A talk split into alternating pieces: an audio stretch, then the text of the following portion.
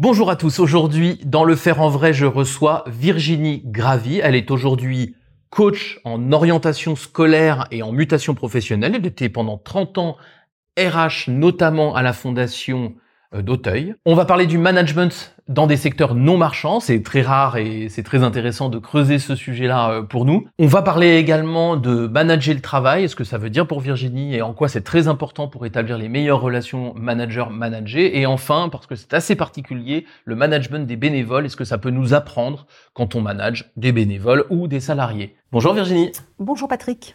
Je suis ravi de te recevoir. Merci d'être venu jusqu'à nous. Mais tu viens pas de très très loin. Non, je viens pas de très loin. Tu viens d'où à peu près? Je viens de Paris 13e. Ah oui, quand même. C'est juste à côté. Pour ceux qui nous suivent euh, depuis longtemps mais qui ne le savent pas, nous on est dans le 9e. Donc il y a quand même quelques arrondissements à, à traverser. Tu viens parler de management euh, avec nous pour des raisons qu'on va découvrir tout de suite. En fait, je voudrais d'abord que tu nous dises un peu qui tu es, quel est ton parcours euh, depuis, depuis que tu travailles, euh, sans rentrer dans les- tous les détails, mais globalement, d'où viens-tu? Alors, moi, je viens. En fait, ça fait 30, plus de 30 ans que je travaille. J'ai commencé au Crédit Agricole en tant que juriste pendant quelques années. Et ensuite, j'ai vite rejoint euh, le- les services RH. Donc, je travaillais en ressources humaines pendant plus de 20 ans, en RH généraliste, et puis après en RH gestion de carrière, euh, responsable de- du recrutement, voilà, sur des sujets plus spécifiques. Au Et de- Crédit Agricole toujours? Euh, non, là, j'étais à la Fondation d'Auteuil. Ok, Fondation d'Auteuil, donc ça juste en deux mots, qu'est-ce que c'est pour les gens qui connaissent pas Donc la Fondation d'Auteuil, c'est une œuvre euh, d'église dans le qui accueille en fait des jeunes qui sont en difficulté sociale familiale dans des établissements, aussi bien des maisons d'enfants à caractère social que des établissements scolaires. Voilà, donc c'est une, une, C'est une fondation c'est une fondation où caritative. Caritative où il y a plus de 5000 salariés sur toute Mmh. la France et les DOM, euh, avec une belle envergure et qui sont importants justement dans le médico-social. Ouais, on les connaît, nous on a des- missions aussi avec eux aujourd'hui, on essaie de les aider dans leur euh, dans l'organisation de leur, euh, de leur mission.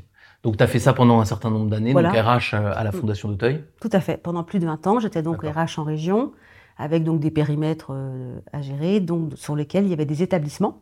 Ouais. Donc j'étais aux côtés euh, des directeurs d'établissement et des salariés Mhm. euh, qui composaient donc euh, ces établissements, avec différents métiers et puis toutes les problématiques qu'on peut bien imaginer dans une, une institution qui accueille des jeunes 24 heures sur 24, des financements région et aussi bah, donc rendre des comptes à un moment donné aussi au niveau euh, du budget, donc Mhm. euh, des embauches. euh, et il y a aussi des sorties, enfin voilà tout, Mhm. tout, tout ce qui peut faire vivre en fait une, une fonction RH. Oui, et puis faut, on on n'y pense pas toujours quand on pense aux ONG ou aux fondations ou à ces organisations. Elles ont, euh, même si elles n'ont pas les mêmes vocations qu'une entreprise, quand elles sont si grandes, elles ont les mêmes contraintes en revanche. Tout à fait. Les mêmes obligations, on va dire, même au niveau de plus de 50 salariés. hein. Ouais. C'est donc de, de ce fait, il y a aussi bah, tout ce qui est les euh, CSE. les CSE, il y a euh, l'application d'une convention collective, euh, les variables de paye, enfin il y a Mhm. tout ce qui va avec. Et effectivement, on gère aussi des licenciements, Mhm. on gère euh, des, des fautes. des fautes, on gère euh, justement d'autant plus des fautes. euh, bah.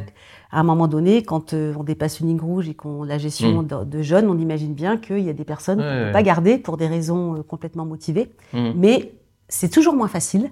Mhm. Euh, œuvre d'église et travaillant pour les jeunes, c'est toujours moins facile en fait d'amener les sujets. On accompagne là pour le coup les directeurs dans tous ces sujets justement de gestion RH euh, au quotidien. Ouais, ouais, alors évidemment, vous avez compris, c'est un peu pour ça qu'on va aussi euh, parler avec Virginie et qu'on la reçoit dans le fait en vrai, c'est que on, on rentre rarement, on parle souvent de management dans les entreprises, on rentre rarement dans ce genre d'activités euh, qui nous paraissent un peu peut-être un peu plus loin, où on, on soupçonne pas forcément qu'il y a ce genre de choses. Mais comme tu l'as dit, il y a beaucoup de monde. hein, Rappelle-nous combien il y avait de Il y a personnes. plus de 5000 salariés en tout. 5000, donc donc, c'est euh, c'est plutôt, on est dans la catégorie grande entreprise, hein, si c'était une entreprise.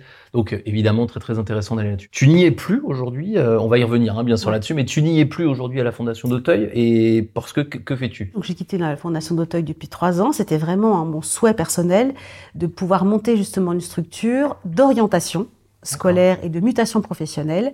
Parce que j'ai vraiment j'ai cette conscience qu'il est très important pour les jeunes de trouver leur motivation pour entamer justement ce long chemin de vie professionnelle et que c'est important. On va pas vers un métier et pour moi on est vraiment dans une orientation tout au long de la vie. Parce qu'à un moment donné, quand on se connaît, eh ben, on peut arriver plus facilement à changer.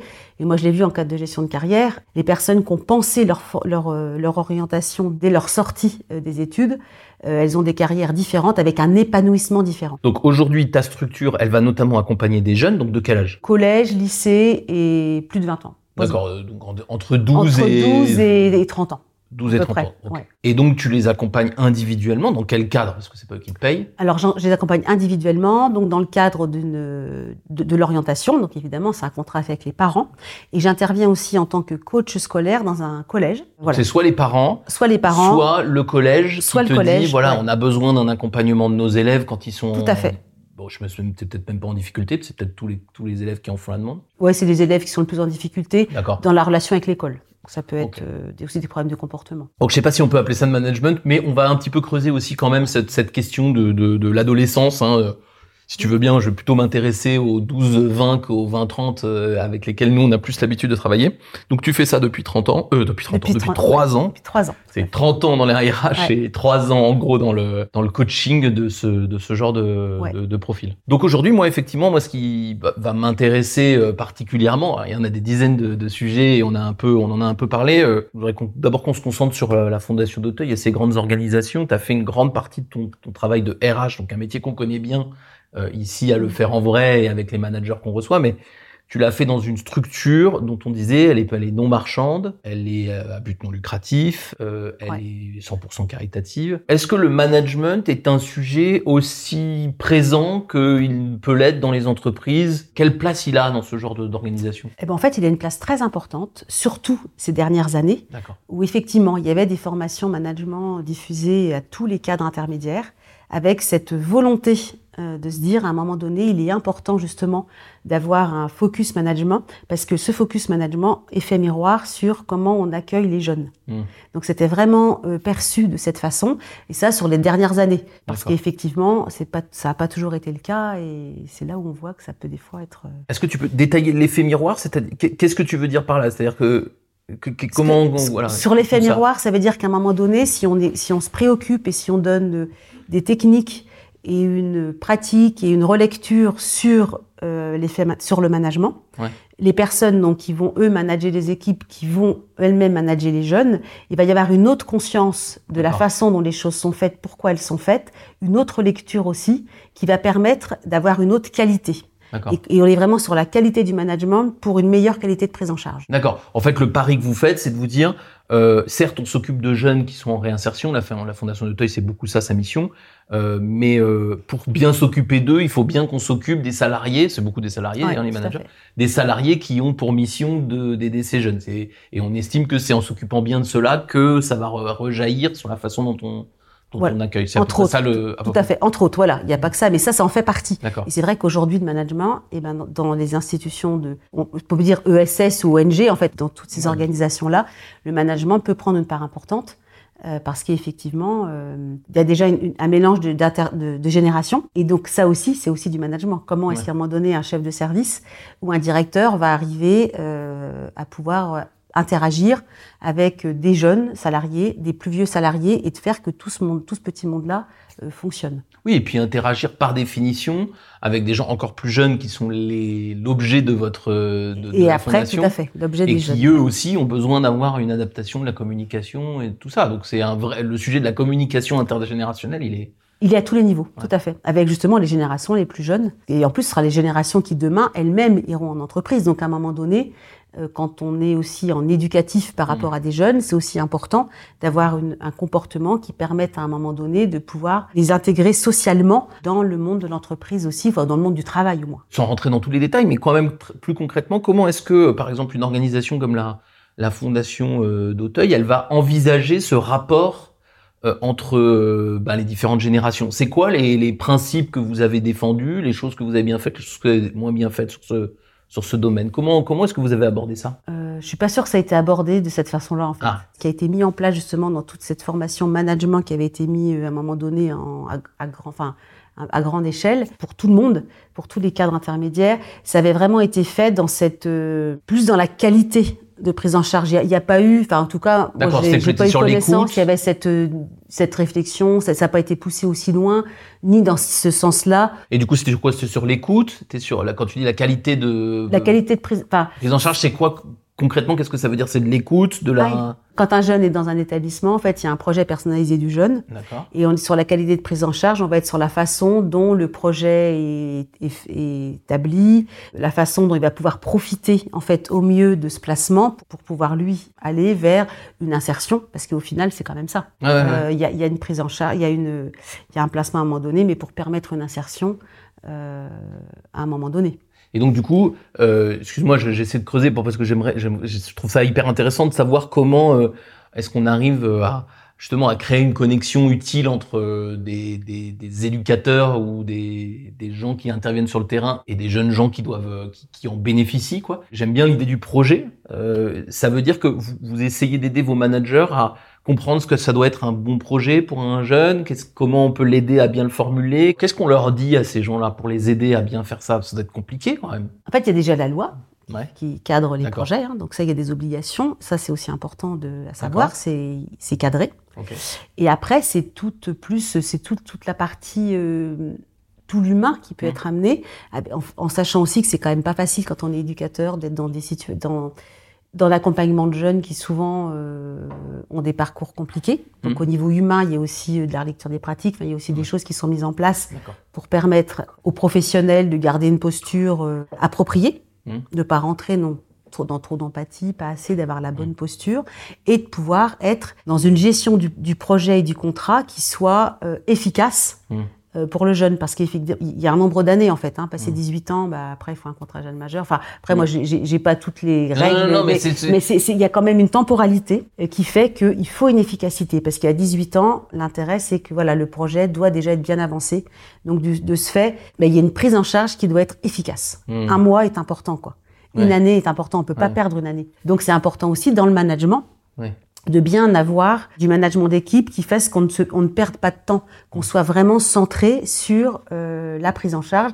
Et oui, alors, souvent on parle de la qualité de prise en charge avec des, tas, des, des normes. Mm. Et quand on répond aux normes, et Mm. ben fatalement on est dans cette. Et ça c'est important. C'est ce qui permet aussi aux organisations de pouvoir euh, continuer, enfin, ou- oui, enfin, de permettre que les jeunes soient placés chez eux, parce qu'il y a quand même aussi euh, cette réalité-là. Ce que je comprends, moi, que je trouve très intéressant dans ce que tu dis et qui n'est pas forcément intuitif quand on, on vit pas dans ce genre de secteur, et je pense que tu le vois aussi en coaching aujourd'hui, c'est c'est la notion d'efficacité. Parce que parfois, moi, je trouve que la notion d'efficacité, elle est euh, elle est elle est un peu diabolisée, très attribuée au côté euh, grandes entreprises qui veulent absolument faire du profit, etc. Donc il faut être efficace, etc. Mais en fait, si on revient à la base, la notion d'efficacité, c'est juste avoir le résultat. Et quand on parle d'insertion de jeunes, que ce soit dans ta vie d'aujourd'hui de coach ou avant dans ta vie de RH, euh, euh, l'efficacité, c'est la chose la plus noble du monde. On cherche pas juste de l'empathie pour être gentil avec lui. On cherche à lui permettre de l'aider à avoir une carrière. Donc, j'aime bien cette idée que l'efficacité est au cœur et qu'ils n'ont pas, c'est pas un tabou, quoi. Tout à fait. Et c'est, on est vraiment sur la notion du temps. Et, et- Ouais. et, et la, et la plus grande notion du temps, bah, c'est l'âge. Hmm. Et donc, tout- tous les ans, il y a une année de plus. Hmm. Et à un moment Ah oui, donné, c'est vrai. ouais. quand, quand on arrive à 18 ans, eh ben, on n'est plus du tout dans les mêmes Hmm. projets, par exemple, pour la prise en charge. On peut avoir un contrat jeune majeur qu'à certaines conditions. Et dans la vie, moi, les jeunes que je reçois aujourd'hui en coaching, c'est pareil. Le, euh, là, dernièrement, j'ai une jeune qui a pas eu de, qui est en licence, elle n'a pas été acceptée en master. Donc là, elle a trois mois pour savoir ce qu'elle va faire l'année prochaine. Mhm. J'ai eu deux rendez-vous avec elle, dans une notion de temps où fatalement, il va falloir qu'elle déploie rapidement euh, un projet parce que dans un an, bah, euh, ça sera plus compliqué de mettre un projet en route. Effectivement, et, et ça, ce côté challengeant du, du, du temps, moi je trouve ça euh, hyper intéressant parce qu'en fait, ça, ça veut dire que effectivement, on peut, on, on, on ouvre de l'écoute, on est empathique, mais on est aussi efficace ouais. et on est efficace concrètement.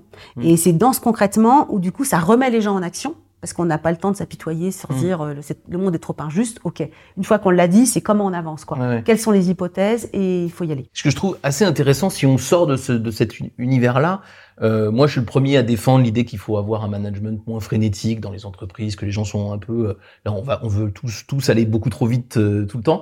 Néanmoins, moi ce que je, je trouve très intéressant, c'est l'idée de se dire quand même pour aider les gens, il faut les faire avancer. On a quand même besoin de progresser. Alors il n'y a pas forcément cette échéance de l'âge dans l'entreprise.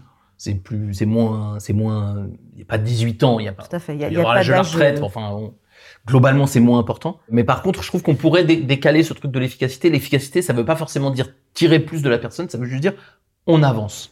Et fait. intéressant. on avance et ça peut se remettre effectivement en entreprise. C'est, c'est quoi le juste, le juste temps pour rester dans un poste? Ouais. Et ça, c'est un sujet parce que rester trop longtemps dans un poste, Mhm. pas assez, Alors c'est quoi trop ou pas assez?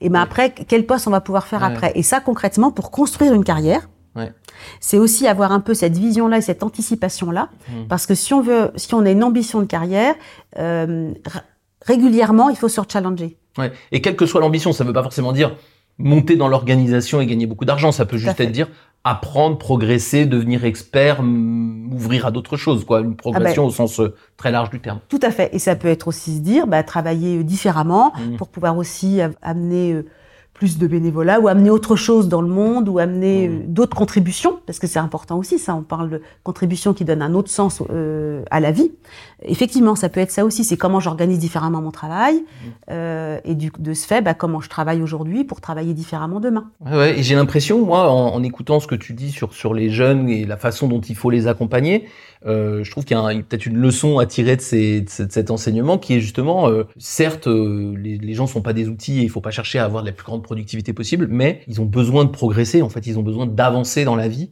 Et je pense qu'en management, on a aussi besoin d'accompagner les gens à avancer et pas juste à être content là où ils sont. En fait, c'est très difficile pour l'humain, ça. Quand j'entends ça, ce qui, ce qui me vient, c'est vraiment le fait de dire, c'est tout au long de la vie. L'orientation, c'est tout au long de la vie. Donc, l'orientation, ça comprend aussi l'évolution d'une carrière. Mm. Et à un moment donné, le, la base de tout ça, c'est comment je me connais. Mm. Donc en management, on va appeler ça leadership. Mm.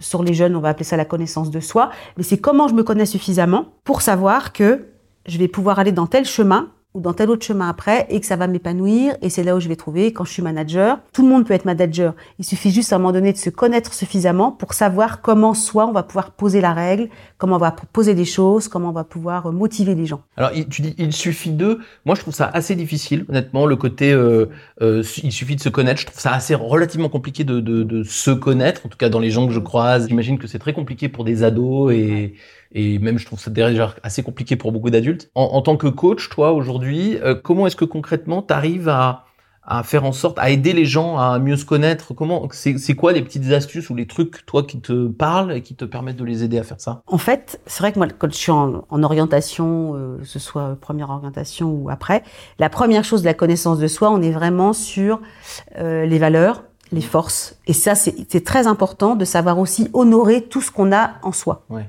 Et on est vraiment sur honorer le plein. Euh, C'est ce qui se dit en narratif. Et à un moment donné, là. honorer le plein. Honorer tout ce qui est positif en nous. C'est-à-dire que tout le monde, dans, enfin toute personne, sait faire des choses et a, hmm. a du positif en elle.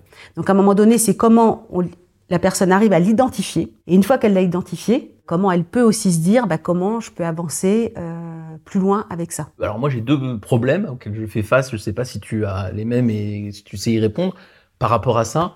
Euh, je trouve, bon, je, rencontre beaucoup de gens qui se dévalorisent, hein, c'est-à-dire qui, ont une, une vision d'eux-mêmes euh, très négative ou très noire. Et quand on a des gens qui se valorisent, euh, je trouve que c'est un autre problème que je vois souvent. Je dis pas que c'est tout le monde, mais un autre problème que je vois souvent, c'est des gens qui se caricaturent eux-mêmes, c'est-à-dire qu'ils mm.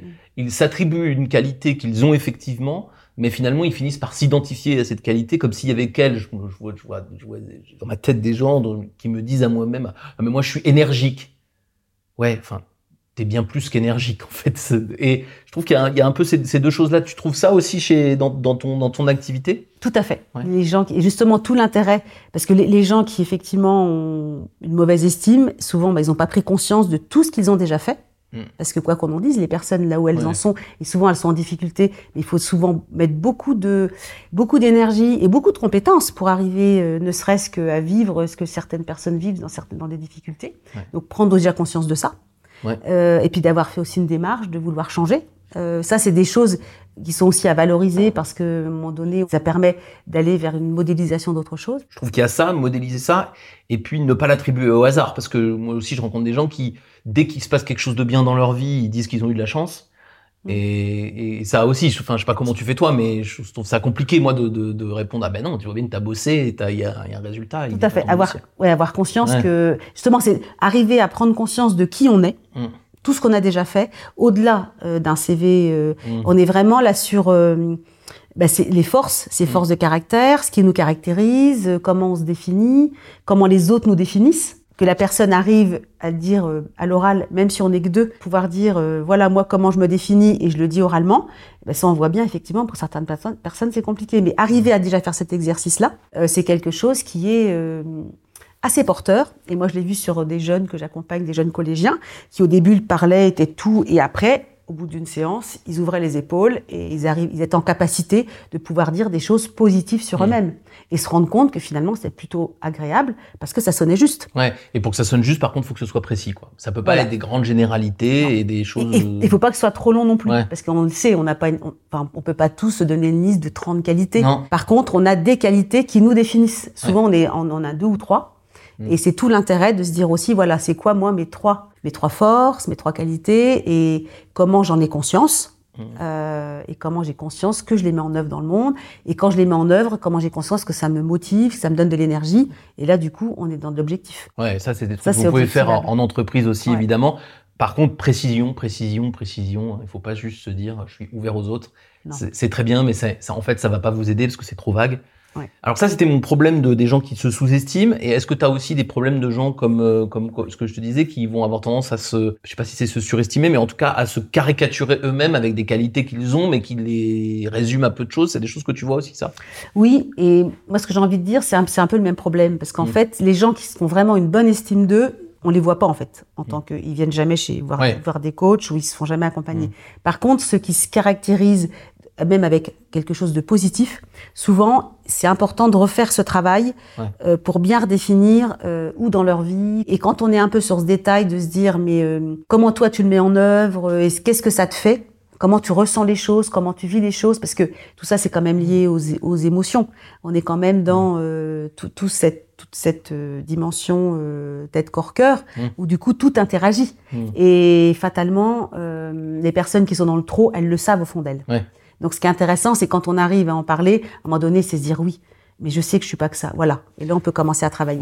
Et c'est marrant parce que je, moi, je me rends compte dans ces cas-là que face à des gens qui vont surestimer une une qualité qui gén- généralement ils ont ils ont un peu caricaturé. Je sais que ça- sert pas tellement à grand chose de dire mais non tu l'as pas cette qualité. Je trouve que par contre ça leur fait beaucoup de bien de réfléchir à des qualités plus précises et Ouais. moins caricaturales. J'ai un souvenir d'une jeune femme avec qui je travaillais qui euh, elle se, se, se caricaturait elle-même en disant moi je suis sympa tout le monde m'aime bien et j'avais dû lui dire euh, ouais mais moi je te paye pas pour ça en fait je te paye parce que t'es une bonne consultante Mm. et je vais t'expliquer pourquoi je trouve que t'es une bonne consultante et on avait vraiment travaillé là-dessus et en fait en lui disant non c'est pas ça ta qualité mais c'est ça je- on augmente l'estime de soi parce que plus on est précis plus on est détaillé Ouais. euh, mieux ça marche en fait plus ça adhère Tout et à plus fait. c'est vrai Et ça aide effectivement à, à- à- grandir dans cette Ouais. estime, parce que souvent quelqu'un qui va se caractériser ou celui qui va faire un peu le clown, ça cache quand même, j'allais dire une souffrance, mais ça, ça, ça cache quelque chose qui est un peu déséquilibré. Et si la personne arrive à renouer avec vraiment des, des qualités plus précises qui vont la caractériser, là, on va être sur une autre, euh, une autre façon de s'épanouir au travail. Tout à fait. Alors ça, c'était sur la partie un peu individuelle euh, du, autour du coaching. Et moi, je trouve ce qui est intéressant de voir que, en fait, les réflexions que tu as pour des, des, des enfants, enfin des enfants, des ados de, de, de 12-20 ans, euh, moi, je trouve que ça va assez bien pour des adultes de Ouais. 40, 50 et, et plus. Donc ça, c'est vachement intéressant. On devrait s'inspirer de ça. Quand on a préparé notre, notre échange, euh, on avait eu une petite discussion sur euh, la place du management. euh, toi qui maintenant quand même fait des, a fait des RH pendant comme tu le dis plus de 30 ans, euh, la place du management. Et tu disais, je pense que finalement, ce qu'il faut manager dans la relation à l'autre, c'est manager le travail. Est-ce que tu peux un peu nous expliquer euh, cette idée-là? Souvent, c'est vrai que quand on parle de management, par exemple, on, on passe avec un manager, des formations, voilà, on rentre Mm. tout de suite dans un sujet où on est dans de la théorie, Mm. dans des techniques. Et effectivement, ce qu'on peut voir souvent, c'est que quand on est dans des dans un service, dans avec en interaction avec d'autres personnes, ce que les personnes ont souvent besoin de parler, c'est de la façon dont ils font leur travail. Et que si on rentre par la partie manager le travail, Mm. avec cette écoute, là, on est vraiment dans l'écoute de ce que les salariés ont à dire de leur travail. En fait, c'est qu'ils se sentent entendus. Et quand on se sent entendu dans son travail et dans ce qu'on a à faire, quelque part, là, on a vraiment l'impression d'être dans une relation de management qui est équilibrée. En fait, ce que tu me conseilles, par exemple, plutôt que d'aller manager quelqu'un en lui disant tiens, il faut qu'on parle de leadership, etc. Tu vas plutôt me conseiller de dire tiens, va voir cette personne en lui demandant d'exprimer ce que ce qu'est son travail avec ses joies et ses peines. Et c'est à l'intérieur de la discussion sur son travail, c'est-à-dire concrètement, pas sur des grands concepts, que je vais réussir à euh, orienter et, l'aider. C'est ça? En partie. Voilà, tout à fait. C'est ce qui est, ce qui est important pour un manager, c'est de parler de, avant d'amener un concept de théorie du management, la façon dont on s'y prend, parce que le leadership c'est quand même important. mais la façon Oui, dont, mais c'est dont- dont- oui, mais c'est va un s'y concept, C'est un concept, tout à fait. Oui. C'est de se dire comment on parle travail. ouais. C'est Ouais. qu'à un moment donné, par- Mm. savoir parler travail, ça va pas être de demander des comptes, ça va être effectivement d'être dans l'écoute de la façon Mm. dont la personne fait son travail, des difficultés qu'elle rencontre dans son travail, des facilités qu'elle a dans son travail, Mm. pour avoir une vraie discussion sur le travail avec, sans, sans aucune émotion. C'est-à-dire qu'à un moment donné, euh, c'est euh, comment est-ce qu'on fait les choses et avoir cet échange sur vraiment le faire. Mm. Et ça, moi j'ai déjà pu le remarquer, quand il y a ces échanges-là, avec cette, euh, cette attention de se dire, voilà, et j'entends ce qui va pas, et comment est-ce qu'ensemble on peut trouver comment ça peut aller mieux, et comment ensemble on note ce qui va bien, Mm. et on prend conscience de pourquoi ça va bien, fatalement, le management prend une autre euh, ampleur, Mm. et du coup, le- les, les salariés en général se sentent reconnus. Donc, s'ils se sentent reconnus, euh, les choses sont plus fluides, et après, on peut arriver à aller plus loin euh, dans la façon de manager. Mais pour moi, ça c'est un peu la base. On n'a pas besoin d'être un expert pour être un manager. Par contre, ce qui est important, c'est de savoir écouter effectivement les, les personnes, ce qu'elles ont à dire de leur travail. Ouais, ouais, et, et, et ça me fait écho, là, j'ai un mot qui m'est venu à l'esprit, qui est un des, une des grandes maladies des entreprises et peut-être aussi des, des grandes organisations, qui est le, le reporting. hein, et Ouais. j'ai l'impression effectivement que euh, on passe énormément de temps à manager des indicateurs, à manager des chiffres qui sont toujours abstraits, même s'ils ont un peu de sens. On a beaucoup perdu le temps où on parle vraiment du boulot. Et moi, je m'en rends compte, par exemple, dans, dans des usines, et j'imagine que c'est pareil dans, dans la fondation d'Auteuil ou ailleurs, c'est que les gens, ils sont souvent passionnés de leur métier, et qu'il vaut mieux leur parler de leur métier et Mm. travailler leur métier, et ils sont rarement passionnés des indicateurs de leur métier. Mm. Et, euh, et je suis assez d'accord avec toi sur le fait que redescendre au travail, c'est assez vertueux, et ça marche quand même, je sais pas si c'est à tous les coups, mais très fréquemment. Ouais, ça marche très fréquemment et c'est important de l'avoir régulièrement, d'avoir juste, bah, en plus ça permet un échange direct parce qu'effectivement, sinon tout ce qui est reporting ou tout ce qui est euh, chiffres, et ben ça se fait par des intermédiaires euh, d'un mail euh, Mm. ou de ou d'autres supports qui du coup ne sont pas dans la relation Mm. et ça crée une frustration parce que tout le monde le sait que les chiffres on peut les faire parler de différentes façons. Oui, oui, puis c'est toujours abstrait. euh, et c'est toujours abstrait. Et ça, c'est vrai aussi. Moi, j'ai été amenée aussi depuis que je suis coach à intervenir dans, des, dans un atelier, bref, où il y a une quinzaine de personnes. Mhm. Et c'est exactement pareil. C'est qu'à un moment donné, comment est-ce qu'on arrive à mettre du lien Le manager dit, mais, mais en fait, on s'aperçoit que bah, dans des petites équipes, les gens n'ont pas le temps de se voir, il n'y a pas de Mhm. temps de réunion, et que finalement, ce temps du parler-travail, il se passe aussi que par des fiches. Mm. Et ben, pour- c'est pas suffisant. Alors, si vous voulez faire vraiment un indicateur, moi, du coup, je vous en conseille un, c'est euh, combien de temps dans votre semaine vous parlez du métier, en excluant tout ce qui est autour du, euh, du reporting, des chiffres et des machins. Vous allez vous faire peur, hein, mais pour moi, augmenter ce temps-là, c'est forcément euh, une bonne idée, et je pense que tu vas, tu vas aller dans mon sens là-dessus. Tout à fait. Augmenter, enfin, c'est prendre ce temps. Prendre ce temps. Prendre ce temps. Donc l'augmenter et évidemment Donc le faire de l'augmenter, qualité. le faire de qualité et prendre un temps défini, c'est pas juste un quart d'heure, c'est Mm. prendre une heure Ouais. régulièrement euh, pour échanger sur ce qui va et ce qui va pas dans le fonctionnement. Là, on n'est pas du tout sur la façon dont la personne fait son travail, on est vraiment sur l'organisation du travail. Ouais, ouais, ouais, je suis tout Ce qui à est très différent justement. Je suis Dans tout le... à fait d'accord. Et moi, j'observe qu'on arrive à récupérer des gens qui sont très éloignés de la vie de l'entreprise ou très en rupture de, de, de confiance avec euh, leur hiérarchie, leur management ou les gens qui les entourent. On arrive à leur faire reprendre confiance en leur faisant parler des choses, de la, de, de la chose élémentaire qui nous réunit plutôt que de tout le décorum qu'on a mis autour depuis des années, quoi. Tout à fait. Et ça, moi, je l'avais vu aussi bah, dans les fonctions de RH. Quand on amène un nouveau manager, donc un chef de service, un directeur, à un moment donné, tout le monde se renseigne un peu sur Mm. d'où il vient, logique, hein, de qu'est-ce qu'il a fait, est-ce qu'il Mm. connaît euh, le le milieu dans lequel il arrive. Donc il y a ça, donc les gens ont déjà un a priori, positif ou négatif. Ouais. Et après, la façon dont la personne arrive dans, dans un service et les premiers entretiens qu'elle va faire, si la personne parle travail, on voit bien la différence avec les personnes qui arrivent en disant euh, on parle que management, comment on organise les réunions, voilà. Et là, de ce fait, euh, la prise est pas du tout pareille et on, on sent bien les personnes qui ne se sentent pas soutenues Mm. dans ces cas-là en disant mais qu'est-ce que c'est que ce manager qu'on nous Euh, amène? C'est pas du tout ça qu'on attendait. Ouais, il faut pas travailler que le décor. Et ça, ça c'est Mm. tout de suite. Hein, on le- on l'entend et on le sent euh, tout de suite. d'accord. D'ailleurs, pour les Danton Source, on a écrit un article il y a quelques années maintenant, où, euh, enfin, c'était moi qui l'avais écrit d'ailleurs, je crois, où je déconseillais aux gens de faire des passations sur le sujet des humains. Ouais. C'est-à-dire que donner des, briefer les gens sur les humains, tu verras, lui, il est comme ça, elle, elle est comme ça. C'est quelque chose dont on devrait se passer 100%. et prenez vos équipes de management sans a priori, repartez de zéro à chaque fois, vous allez avoir tellement de bonnes surprises. Tout à fait. Euh, ça va marcher du feu de Dieu. Euh, J'avais un dernier sujet qui m'intéressait, je voulais parler avec toi. Euh, tu as eu l'occasion de travailler dans des organisations qui emploient beaucoup de bénévoles, donc des gens qui ont donné, qui décident de donner de leur temps euh, sans rétribution monétaire, on va y revenir, mais euh, pour, euh, pour aider les autres. Et moi, je suis intéressé par ça parce qu'on entend tellement souvent dans l'entreprise le côté les gens travaillent pour l'argent. Enfin, je sais que c'est très largement faux, mais même si c'est quelque chose d'important. Comment est-ce que tu vois le management des bénévoles? Est-ce qu'il y a des choses que tu que tu imagines être des choses différentes? Et quels enseignements on peut en tirer pour le pour le, le management en général Alors c'est vrai que manager un, béné- un bénévole ou manager un salarié, c'est un peu toujours pareil. Enfin, Mhm. c'est toujours du management en fait. Il y a le mot management. Ouais, ouais. À un moment donné, il y a le mot cadre. Après, on n'est pas sur les mêmes. Les personnes viennent pas chercher la même chose.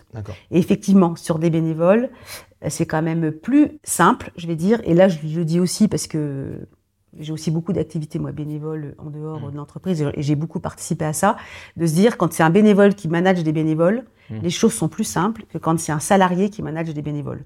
Parce que les personnes se sentent pas comprises pareil et les Mm. règles sont pas posées pareil. Euh, le bénévolat, ce qui est important, et on le voit dans beaucoup d'institutions ou même dans des petites associations, il y a quand même un cadre donné. Parce qu'automatiquement, il y a une responsabilité. Oui, bien sûr. Donc c'est comment on arrive à poser le cadre euh, avec des personnes où on sait qu'il n'y aura pas de sanction, il n'y a pas de licenciement, il y a, tout ça, ça n'existe pas. Mm, Par contre, on pose un cadre mm. et le cadre doit être respecté. Ouais, ouais. Donc oui, après, dans des grosses institutions, il y a, une, il y a un process. Dans tout cet administratif, poser un cadre avec des bénévoles, euh, c'est quelque chose qui est du coup important. Mm. Ça doit être posé clairement.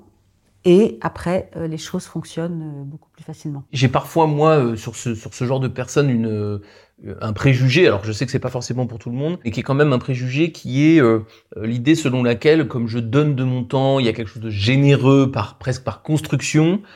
J'ai l'impression que c'est aussi des univers où il va parfois être difficile justement de faire respecter le cadre, de de recadrer, de dire non, de, etc. Avec des gens qui nous disent mais moi je suis tellement engagé euh, que comment quel scandale qu'on puisse aller à l'extrême m'engueuler, tu vois. Il y a quelque chose de, de l'ordre de l'injustice, alors que dans l'entreprise, on l'accepte mieux, ça fait plus partie du, des règles du jeu, j'ai l'impression. Oui, parce qu'en entreprise, bah, il y a un règlement. Oui. Enfin, et tout le monde le sait. Alors que c'est vrai que sur des bénévoles, ce qui est très compliqué, c'est quand il y a un bénévole qui, est- qui, a une- qui- qui est pas approprié en fait à Mm. la, enfin, qui fait une tâche qui est pas approprié Ouais, ouais. à qui il est. Et là, bah, c'est toute l'importance d'avoir posé le cadre au départ. Mm. On fait souvent des contrats de bénévolat. Moi, j'ai vu ça plusieurs fois et c'est hyper important dans, Mm. dans plusieurs institutions, dont par exemple la Fondation des contrats de bénévolat, mais comme dans beaucoup d'autres institutions euh, qui accueillent beaucoup de, enfin, qui ont régulièrement des bénévoles. Parce que ça veut dire qu'à un moment donné, s'il y a un contrat, on va pouvoir dire à la personne, mais là, oui, définir la fonction, ça c'est important, définir le temps, la durée et la, la façon dont la Mm. personne intervient. Parce que si on n'a pas défini tout ça, effectivement,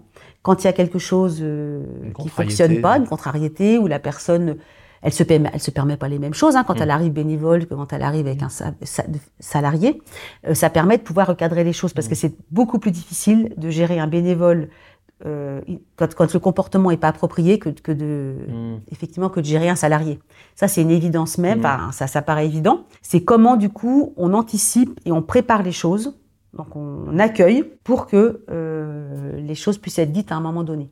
Mm. Sachant que le bénévole, euh, lui, vient chercher autre chose, mais il vient quand même chercher quelque chose. Bien sûr. Oui, c'est généreux, mais c'est pas désintéressé. Après, ça dépend de l'image qu'on a de généreux ou d'intéressé. Oui. À un moment donné, il faut une motivation. Oui. C'est, on est tous motivés Oui, par oui, quelque chose. Et pour qu'une personne soit à fond dans, ses, dans son action de bénévolat, il faut qu'elle soit motivée. Oui, oui. Il y a l'altruisme euh, qui serait motivé par rien. Ça, ça me- c'est même difficile à définir. Ça peut être des convictions, des valeurs, euh, Donc, une envie de reconnaissance, une envie de fait. sociabilisation. Il y a mille raisons d'être bénévole, mais il y en a forcément une qui convient. Et il faut, parce que c'est ce qui va faire que la ouais. personne, elle va pouvoir faire des choses comme il faut. Euh, Alors parfois c'est s'occuper parce que je sais pas quoi faire de mes journées, mais peu Ouais. importe, c'est quand même une. De toute façon, être bénévole, c'est aussi faire, c'est à un moment donné, c'est se, se remettre dans un, c'est faire société aussi Mhm. avec d'autres. Donc c'est hyper important justement les actions de bénévolat. Ouais. C'est pour ça qu'il y a beaucoup de retraités qui, Qui, qui- qui qui prennent ce genre d'activité. Tout à fait. Ouais. Et qui ont eu, de- qui ont eu justement différents postes et ça leur permet aussi d'entrer dans d'autres univers. Et moi, ce que je trouve formidable dans le bénévolat, c'est que ça permet des rencontres qui n'auraient pas Mhm. pu avoir lieu. Pour- par rapport aux jeunes, ça permet aussi aux jeunes de pouvoir rencontrer des personnes qui ont eu des postes importants, qui vont leur faire juste de l'aide aux devoirs. Mhm. Donc tout de suite, ça dédramatise un peu les choses Euh, et ça permet dans des communes de pouvoir aussi avoir des vies associatives et se faire vivre euh, des, des- des endroits de France qui du coup euh, où il y Mhm. aurait jamais rien. Ouais, Donc voilà, donc on voit le bénévolat, ça peut être, ça amène tellement euh, c'est vrai que c'est important de pouvoir à un moment donné le promouvoir aussi. Ouais, il faut le promouvoir. Et, ce que je trouve intéressant, c'est il y a deux choses dans ce que tu dis qui me frappent. La première, c'est il faut fixer un cadre. Ouais. Et euh, le cadre est pas du tout antinomique avec l'idée de générosité, de même de liberté, peut-être au contraire. Hein. Et ça, moi, je, je pense qu'il faudrait qu'on en, faut qu'on en reparle de deux minutes, là, juste le rapport entre le cadre et la liberté. Et puis la deuxième chose, je trouve qu'il y a un enseignement qu'on doit avoir euh, pour les salariés euh, et qui peut venir de ce qu'on dit sur les bénévoles, c'est que les salariés, comme les bénévoles, ont des raisons différentes de s'engager. Mm. Dans le sens mobilisation, c'est-à-dire dans le sens quelle énergie je mets au travail. Et croire que c'est que le, le, le, chèque ou le salaire à la fin du mois qui fait ça est une lourde erreur. Et le bénévole, on est bien obligé de se demander pourquoi tu viens. Et je pense que le salarié, on devrait se demander aussi pourquoi tu viens. Tout à fait. Et on est vraiment, bah, la première des choses, ça peut être aussi la compétence. On voit mmh. bien d'ailleurs que pour les bénévoles, maintenant, il existe un passeport de compétences. Donc c'est aussi intéressant de se dire, et ça c'est au niveau national, hein, euh, tout bénévole peut avoir son passeport de compétences. Mmh. Donc ce qui veut dire que toute action faite, qu'elle soit rémunérée ou non rémunérée, amène de la compétence à la personne. Donc mmh aussi un potentiel euh, pour après, et ça c'est hyper important. Et effectivement, la motivation profonde, on peut avoir euh, une même personne à une même tâche peut avoir dix mille façons d'être mm. motivée différemment, et c'est la façon dont la personne va être motivée qui va faire aussi euh, qu'elle va pas réussir, enfin, qu'elle va réussir d'une façon ou d'une autre dans un mm. poste, et qui va permettre de faire aussi un parcours et de réussir. Une institution va réussir mm. différemment selon aussi la motivation des personnes. Et ça, c'est ce qui fait souvent la différence, hein, c'est la, la, motivation. Est-ce qu'il vaut mieux embaucher sur un poste une personne qui est très compétente et peu motivée, mmh. ou une personne moins compétente et très motivée Voilà, mmh. c'est un peu ça en fait, c'est qu'on en vient aussi là, de se dire à un moment donné, et on voit bien que la motivation, elle est quand même euh, source de beaucoup de choses. Donc que ce soit dans le bénévolat, mmh. dans le salariat, c'est la base de tout. Et ça, c'est hmm. vrai que c'est assez important parce qu'en fait, quand on a un cadre, et c'est un peu pareil dans l'éducatif, moi je le vois aussi par rapport aux jeunes, hein, c'est qu'à un moment donné, euh, la référence euh, laisser libre agir ou laisser tout faire, on, on, est vraiment dans ces deux théories de se dire quel est le libre, le libre agir demande un cadre. Quand on éduque un enfant, euh, on lui pose un cadre et il sait que dans le cadre, il va pouvoir agir à sa façon, mais dans un cadre donné. C'est exactement pareil pour un salarié, hein, ça s'appelle une fiche de poste. Il y a une fiche de poste et il va pouvoir mettre en œuvre sa fiche de poste à sa façon, mmh. puisque à un moment donné, il a quand même une liberté euh, de pouvoir organiser son travail, mais euh, il y a un cadre donné. Alors que le laisser tout faire, ça voudrait dire le matin, on arrive et on peut faire ce qu'on veut. Et ça, c'est très déstabilisant pour tout le monde. Donc, et pour les bénévoles, aussi bien pour un salarié, ça l'aide en fait à rester dans sa tâche, à faire son travail, sa mission, etc. Pour un bénévole, c'est pareil. Si un bénévole, il, il sait clairement ce vers quoi il peut aller, eh ben il saura aussi clairement ce vers quoi il peut pas aller en fait par mm. définition, et ce qui lui permettra d'être euh, même aussi bien épanoui dans ce qu'il fait, mm. et puis en relation euh, positive avec les autres, parce que finalement chacun est à sa place. Je suis d'accord, et ce que tu dis, c'est ça a l'air euh, peut-être basique et évident pour certains d'entre vous, mais moi je pense que j'ai fait souvent cette erreur-là, c'est-à-dire que depuis une grosse dizaine d'années qu'on a créé Albus avec Charlie, là, que tu as, croisé au, au café, euh, on, on, aime bien la liberté et la liberté de nos salariés. Et on a fait pas mal d'erreurs de management et on continue à en faire parce que euh, parfois on ne met pas assez de cadre.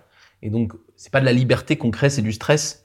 Et, euh, et je, je, me rends compte que euh, à chaque fois qu'on a fait ça, on a fini par mettre un petit peu de cadre. Pas beaucoup, hein, par rapport à d'autres boîtes, il n'y a vraiment pas grand-chose. Mais ce peu de cadre, il permet quand même aux salariés de, de se situer dans un, dans, leur métier, dans leur entreprise, etc. Et d'être en fait beaucoup plus libre. Et du coup, d'aller explorer des choses beaucoup plus éloignées, alors que quand on en met très peu, eh ben, ils restent un peu là où ils sont parce qu'ils ont peur de faire des conneries quoi. C'est un peu paradoxal mais mais moins plus on met de cadre plus ils sont libres. C'est moi c'est ce que j'observe. Ouais. Quand on regarde l'éducation des enfants, hmm. quand on regarde même la façon dont les animaux éduquent leurs enfants, enfin quand on regarde en fait l'éducation au, sens large pour euh, tout, tout, tout, être vivant en fait, hmm. on voit bien qu'il y a du cadre d'amener. Et c'est le cadre mmh. qui va rassurer, qui va faire la confiance, qui va permettre d'avoir la, la, confiance en soi, et du coup qui va permettre à un moment donné, un jour, de dépasser le cadre. Et mmh. s'il n'y a pas de cadre, on peut pas le dépasser. Ouais, je suis Donc finalement, ne pas pouvoir dépasser le cadre, c'est ne pas rendre service aux personnes. Ça veut dire qu'on les, on les immobilise en fait, parce qu'ils ils, savent pas où aller ni euh, comment euh, avancer. Je suis d'accord. Moi, je dis toujours à mes clients, j'ai du mal à appliquer pour moi, quoi. C'est tout. non, mais c'est vrai. C'est aussi pour ça que je. C'est très facile à dire de l'extérieur et c'est plus difficile à faire quand on le vit. Et moi, je, sais que j'ai plus de mal à le faire qu'à le dire. Le dire, j'y arrive bien. Ouais, c'est une belle. Mais après, il y a plusieurs façons de. Faut on peut aussi être créatif dans la façon de poser le cadre. Tout Oui. l'intérêt d'un contrat, euh, de, enfin de contractuellement, d'avoir aussi des choses, parce que Oui. en fait, le cadre, c'est quoi? Ça va être aussi la façon dont ça va être défini Mm. euh, selon le- l'entreprise où on est. Euh, Bien sûr, non, mais moi je garde l'idée que je fais le moins de cadres possible. Mais je me rends compte que le moins possible, c'est quand même plus que ce que je ferais naturellement. Et que ça, ça fait un contrat qui est plus équilibré euh, avec les équipes qui du coup euh, se sentent plus libres et s'amusent plus euh, dans le cadre ou hors parfois. Euh, pour finir, Virginie, pardon, je, je pose à tout- toutes les personnes que je, je reçois une question. Si tu rencontres euh, ici euh, un, ou ou ailleurs un jeune ou une jeune manager qui prend son premier poste de, de management et que tu devais lui donner un seul conseil pour qu'il puisse bien démarrer dans, son, dans sa nouvelle responsabilité, qu'est-ce que tu lui dirais? C'est quoi pour toi la première chose à laquelle on doit penser? Un seul conseil, ce serait de recevoir individuellement chacun des membres de l'équipe D'accord. Pour? Pour pouvoir écouter les personnes justement parler de leur travail, de se dire ah oui, parler de leur travail. parler de leur travail, que chaque que chaque personne puisse expliquer ce, enfin, ce qu'elle fait au travail. Ça, ce serait vraiment le En premier conseil. précision et voilà, raconter quoi. Raconter, que de pouvoir écouter la façon dont les gens font leur travail. C'est vraiment ça en fait.